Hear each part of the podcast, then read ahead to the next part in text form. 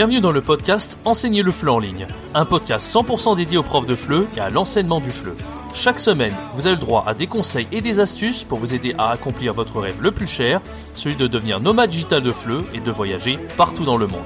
Le podcast est disponible sur toutes les plateformes, pensez à vous abonner pour ne rien rater.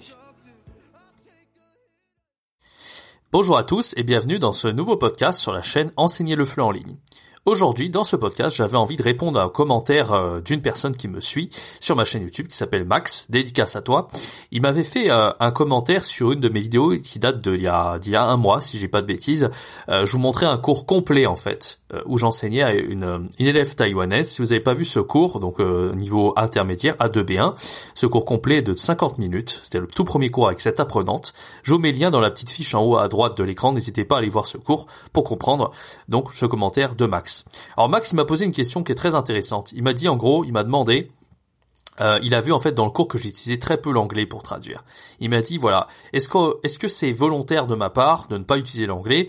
Est-ce que c'est mieux de faire un cours où on traduit pas beaucoup en anglais, euh, en tout cas le moins possible, ou est-ce qu'on peut se permettre de temps en temps ou même assez souvent de euh, bah, de traduire en anglais? En gros, la question de Max c'est à quelle fréquence on est on doit traduire en anglais dans un cours de FLE, à quel moment ou, ou, dans une langue maternelle de l'apprenant, et à quelle fréquence on doit éviter de le faire? Alors moi, je vais essayer de donner mon avis dans cette vidéo, euh, de par mon expérience que j'ai appris, et euh, voilà. Et je vous invite à donner votre avis également dans les commentaires. Alors, par rapport à, la traduction, en tout cas en anglais ou dans une langue maternelle, on va d'abord commencer par l'anglais.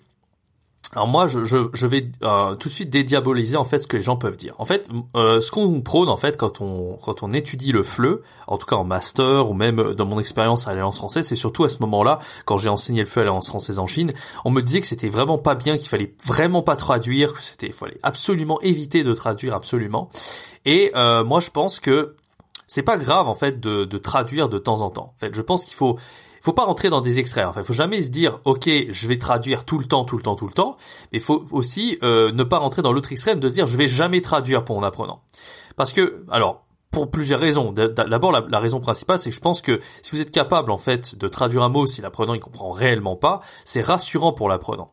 C'est vrai que quand vous enseignez le FLE en ligne, on vous demande de, de, renseigner les langues que vous parlez. Si par exemple vous parlez anglais, allemand et euh, espagnol et que vous avez des étudiants qui sont espagnols, par exemple, et que vous parlez un peu espagnol, ben ça sera rassurant pour l'apprenant parce qu'il se dit, bon ok, là, ce prof de FLE, euh, il va m'enseigner français, mais si vraiment je suis perdu, je pourrais lui poser une petite question en espagnol, ce qui veut pas dire que vous allez parler toute l'heure espagnol, hein, on est bien d'accord. Mais euh, si vous êtes capable, voilà, de à un moment donné de parler la langue maternelle de l'apprenant, si vraiment l'apprenant est perdu, c'est ça rassure un peu l'apprenant, c'est ce qui va lui permettre bah, peut-être de réserver chez vous si vous êtes enseignant de flux indépendant, par exemple. D'accord? Donc par rapport à l'anglais, faut faire attention parce qu'il faut pas rentrer dans le piège de toujours parler anglais. Évidemment, si, en fait, dès le départ, si dès les premiers cours, vous, commencez à trop parler anglais à votre apprenant, par exemple, quand vous dites bonjour, au début, vous euh, vous présentez à l'apprenant, bonjour, et eh ben, posez les questions en français. Si vous voyez que l'apprenant est perdu, vous écrivez sur un Google Doc éventuellement. Mais si dès le départ, vous commencez à parler anglais pour faire les présentations, etc., très vite, au bout de 15, 20 minutes, les mauvaises habitudes vont s'installer, et l'apprenant, il se dit, oh, ok, ce prof parle très bien anglais, du coup, je vais lui parler anglais à chaque fois que j'ai une question, je vais lui demander en anglais, et, euh, et voilà. Et du coup, il y aura le réflexe, en fait, à chaque fois qu'il prend qui comprendra, euh, qui comprendra pas un mot, de traduire en fait vers l'anglais, vers la langue maternelle. Et ça, c'est vraiment pas bon. Moi, ça m'est déjà arrivé d'avoir des apprenants comme ça. Enfin, c'est très rare. Euh, la plupart des apprenants, ils font toujours l'effort de parler en français. Et je me souviens que j'avais eu un apprenant qui était passé par plein de profs sur la plateforme Italki, et il avait eu des profs en fait qui avaient l'habitude de lui traduire tout le temps en anglais, en anglais, en anglais, ou de passer par la langue maternelle euh, pour apprendre le français. Et je voyais en fait, il avait tellement l'habitude de me, de poser des questions en anglais et de dire comment on dit ça en anglais, etc. Que je me dis oulala, ça va être difficile pour lui de progresser, parce qu'il a déjà de très mauvaises habitudes. Et donc il m'a fallu casser ses habitudes, ses mauvaises habitudes avec cet apprenant. Et à chaque fois qu'il avait le réflexe de parler sa langue, je disais eh oh en français euh, et de le reprendre. Donc vous voyez là, là on est vraiment dans, rentré dans un extrême n'est pas bon du tout. Et évidemment en fait pour apprendre une langue, vous le savez si bien que moi, il faut vraiment euh, éviter de passer trop par la langue maternelle. Euh, là, on était vraiment rentré dans un mauvais extrême, donc c'est pas bon, d'accord? Donc voilà, donc je vous dis, en fait, ce que j'essaie de vous dire, c'est qu'il faut vraiment pas rentrer dans un extrême dans l'autre. Il faut jamais se dire, bon bah là, je vais jamais traduire. euh, si la première est perdue, je vais absolument faire des gestes dans tous les sens, euh, et dessiner au tableau. Euh, oui, c'est bien de faire des dessins, c'est bien de faire des gestes, c'est bien de parler lentement, etc. C'est ce qui, c'est ce que je vous conseille de faire d'ailleurs. Hein. À chaque fois que vous essayez d'expliquer des mots à, à des apprenants ou d'expliquer un concept que l'apprenant il comprend pas, essayez vraiment d'utiliser des mots très simples, de faire des gestes euh, d'écrire euh, sur Google Doc ou d'écrire au tableau quand c'est le, le cours en présentiel.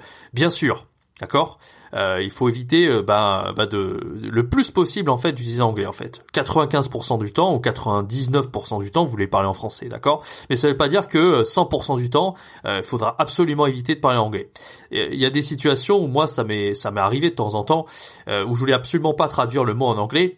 Et donc je partais dans des mots et pour expliquer des mots très, des choses très simples, des concepts très simples, eh ben j'utilisais des mots trop compliqués pour expliquer ça. Donc tout l'apprenant était trop perdu. Alors que si je lui avais donné le, le mot anglais dès le départ, ça mangeait pas de pain, c'était pas grave. Alors justement c'est bien de dire un petit mot comme ça et de pas dire une phrase. En fait, faut pas montrer à votre apprenant que vous parlez trop bien anglais. Parce que du coup il se dit ah bah du coup euh, je préférerais pa- passer par ce raccourci et lui demander carrément en anglais quoi. Et là ça devient une mauvaise habitude. Donc vous voyez en fait il faut vraiment être euh, avec modération l'anglais, hein, pas trop mais euh, ça veut pas dire voilà qu'il faut rentrer dans cet extrême, d'accord? Voilà. euh, alors c'est beaucoup plus c'est beaucoup plus simple de passer par l'anglais. euh, Enfin.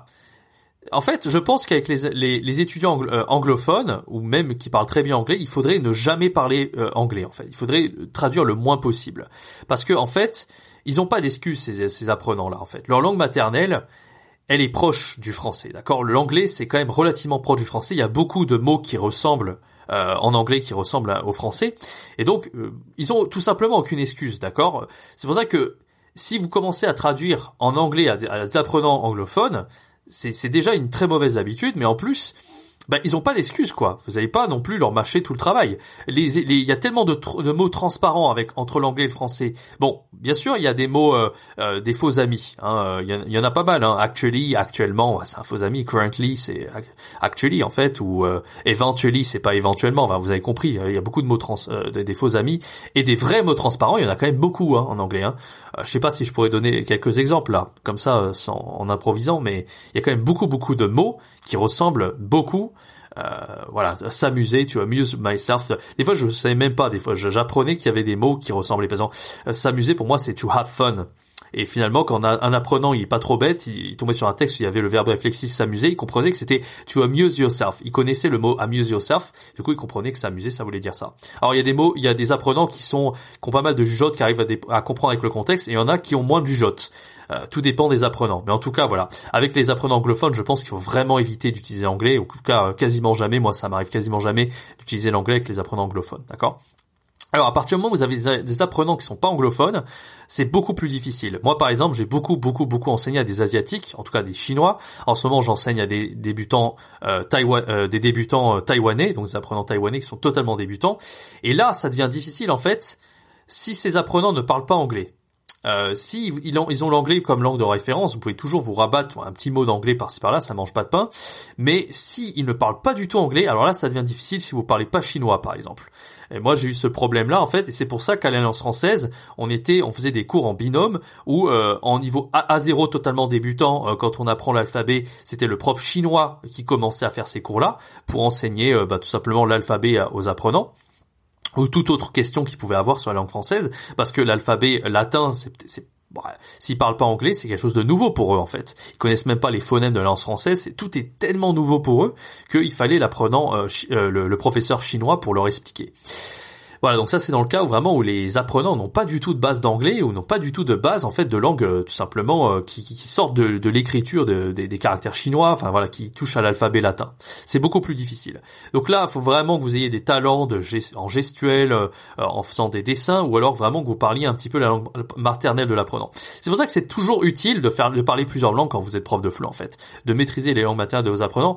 D'une part pour les erreurs en fait, vous arriverez plus à déceler les erreurs de prononciation, les erreurs euh, par rapport à la barrière culturelle qu'il peut y avoir. les calques, que les, enfin voilà, beaucoup beaucoup de types d'erreurs différents, et surtout, euh, vous arriverez mieux à expliquer en fait à vos apprenants si vous avez une petite base dans, leur langue maternelle. Par exemple, moi je comprends mieux les erreurs des apprenants euh, en chinois si je parle un peu chinois. Pendant longtemps, je comprenais mieux les erreurs des apprenants germanophones parce que je parlais allemand. Vous l'avez compris. Et c'est la même chose si vous parlez espagnol. Donc euh, voilà, c'est le, conseil en fait que je vais vous donner. C'est pour ça qu'il y a des profs de FLE en fait qui sont avantagés. Ceux qui parlent les langues étrangères, pour moi, ils sont un peu avantagés, euh, mais tout dépend du contexte. Encore une fois, si vous avez des anglophones, pour moi, euh, c'est pas c'est pas utile de maîtriser forcément les langues étrangères parce que comme je vous l'ai dit, il y a beaucoup de modes transparents, pareil avec les hispanophones. Mais selon moi, là où ça devient intéressant, c'est vraiment voilà quand il y a aucune base de référence euh, pour les, les, étudiants sinophones, il faut vraiment, enfin c'est vraiment utile si vous parlez un petit peu euh, leur langue maternelle, en l'occurrence le chinois. Voilà, donc en gros, par rapport à cette question de Max, est-ce qu'il faut traduire ou pas en anglais? Bah, Tout dépend du contexte, comme je vous l'ai dit. si si par exemple euh, c'est des étudiants, des étudiants totalement anglophones, pour moi c'est ça pas trop de c'est pas, pas, terrible. Par contre voilà quand c'est des, des Taïwanais par exemple, euh, moi je suis pas parfait en chinois. Si vraiment j'ai besoin de leur donner un petit mot en anglais pour qu'ils comprennent mieux, eh ben c'est mieux des fois de voilà donner un petit mot en anglais pour qu'ils comprennent un petit peu mieux le contexte, tout simplement. Alors par rapport au piège en fait euh, sur lequel on enfin pour moi, c'est vraiment intéressant qu'on ait eu cette approche dans l'enseignement du FLE et qu'on ait vraiment qu'à l'Alliance française, on ait vraiment appris à, utiliser le, le, moins possible l'anglais. Euh, même dans les études, on en, on en, parlait déjà. En fait, ne passez pas par l'anglais. C'est vraiment, eh ben, de, de, bien expliquer. Voilà, les compétences d'un pédagogue, en fait, c'est savoir expliquer sans utiliser euh, bah, la traduction, en fait, parce que la traduction, c'est une vieille méthode. Hein. La méthode grammaire-traduction, euh, faire des phrases de traduction comme ça, c'est pas ce qui aide le plus à l'apprenant pour être en immersion, en fait. C'est pour ça que ça marche pas si bien. Ça marche bien si vous voulez ben, apprendre des phrases toutes faites, etc., être un peu comme un robot en fait quand vous parlez, ou même euh, si vous vous intéressez à la grammaire ou si vous étudiez la langue, euh, le français à l'université, d'accord? J'en ai déjà parlé du thème grammatical dans quelques leçons. Ça peut être une très bonne méthode, je dis pas, mais si vraiment vous êtes, vous voulez être capable de vous débrouiller dans la, dans la vie de tous les jours et de bien parler euh, français, bah, va falloir vraiment euh, être en immersion. C'est pour ça que le fait de passer par la maternelle, on passe un peu dans la méthode traduction, et c'est une vieille méthode vraiment, c'est pas les méthodes contemporaines de l'approche actionnelle, communicative de, du FLE en fait qu'on nous apprend en master FLE. Donc c'est pour ça que si vraiment je devais donner un cette idée en fait de, de Masterflow, on disait que c'était très théorique, mais vraiment que vous avez compris ça, de, de, de montrer en fait que l'approche communicative et actionnelle, c'est vraiment ça qui est important, et pas trop l'approche euh, grammaire-traduction ou même euh, voilà les, les, vieilles méthodes qu'on utilisait, les, méthodes audiovisuelles ou je sais pas quoi. Il y avait plein de méthodes à l'époque qu'on utilisait. Euh, il y a beaucoup de pays en fait qui utilisent encore ces méthodes. Hein. Par exemple en Asie, au Japon, en Corée, peut-être pas en Corée, mais surtout euh, ce que j'ai vu moi, c'était au Japon et en tout cas en Chine, euh, on apprend les langues en faisant de la traduction mais littérale. Alors du coup, euh, qu'est-ce que ça fait En fait, ça fait qu'on a des apprenants japonais par exemple qui sont très doués à l'écrit, qui aiment, qui aiment la grammaire, voilà. Qui, mais quand ils parlent, en fait, ils, sont pas à l'aise pour parler. Ils ont, ils ont pas envie de faire des fautes. Ils veulent que ça soit parfait. Ils veulent que ça soit bah, des robots un peu Google Traduction. Et on sait très bien qu'apprendre une langue, ça marche pas comme ça. il faut faire des erreurs, il faut, faut prendre des risques, il faut faire des erreurs bah, de, de vocabulaire, de grammaire, de prononciation. Il y a que comme ça vraiment euh, que vous arriverez aussi à l'oral à travailler vos mécaniques. Il faut faire tourner sa langue dans sa bouche pour être capable vraiment ben, d'utiliser de bonnes mécaniques pour bien apprendre la langue française. Et donc, euh, ben, malheureusement les, étudiants ou le système éducatif qui est trop perfectionniste, qui veulent comprendre vraiment euh, de manière très pragmatique parfaitement les règles de grammaire, parfaitement voilà quel mot utiliser dans quel contexte, eh ben on n'arrive jamais à réellement progresser dans la langue et progresser à l'oral. Et c'est ça un peu le problème. Donc pour moi, c'est dommage parce que effectivement, on a beaucoup de systèmes éducatifs euh, autres. Bah, c'est pour ça en fait que je suis resté aussi dans le monde du FLE, c'est que je trouvais que ce, cet enseignement en fait euh, de langue française dans le FLE était idéal par rapport à ça. Mais il y a beaucoup de pays où c'est pas le cas. Par exemple, en France, l'apprentissage de l'anglais ou des langues étrangères est vraiment catastrophique parce qu'on on passe trop par la grammaire au lieu de passer par euh, le, le, plus fun ou euh, l'approche la, communicative des départs ou vraiment ce qui nous intéresse. Le pragmatique, qu'est-ce qui va être utile, qu'est-ce qui va être amusant pour nous, euh, les goûts et les besoins encore une fois. On passe pas par les goûts et les besoins, on passe par ok on le manuel, ok on va faire que de la grammaire et des trucs genre present perfect, prétérit et verbe irrégulier. tout le monde sait, ne sait pas à quoi comment s'en servir. Mon père, par exemple, euh, je prends l'exemple de mon père. Mon père, il parle pas très bien anglais, voilà. Mais par contre, il connaît par cœur les verbes irréguliers. Beat, beat, beaten. Il les a tellement répétés pendant quand il était enfant qu'il les connaît par cœur. Par contre, quand il doit faire une phrase où il doit dire euh, yesterday, au lieu de dire yesterday I woke up, il va dire yesterday I wake up. Il va faire la faute. Il va pas utiliser le prétérit pour dire euh, hier je me suis levé. Donc euh, voilà, à quoi ça sert d'avoir appris les verbes réguliers, d'avoir appris des listes comme ça, si on n'est même pas capable d'utiliser le prétérit quand on utilise yesterday? Vous voyez ce que je veux dire Donc ça sert à rien encore. Et ça c'est le système français. Alors j'ai donné les, deux exemples qui sont assez parlants. Le système japonais, on fait de la grammaire traduction, et le système français, on fait euh, le manuel, on suit le, truc et on fait de la grammaire et voilà, on sait pas trop où on va.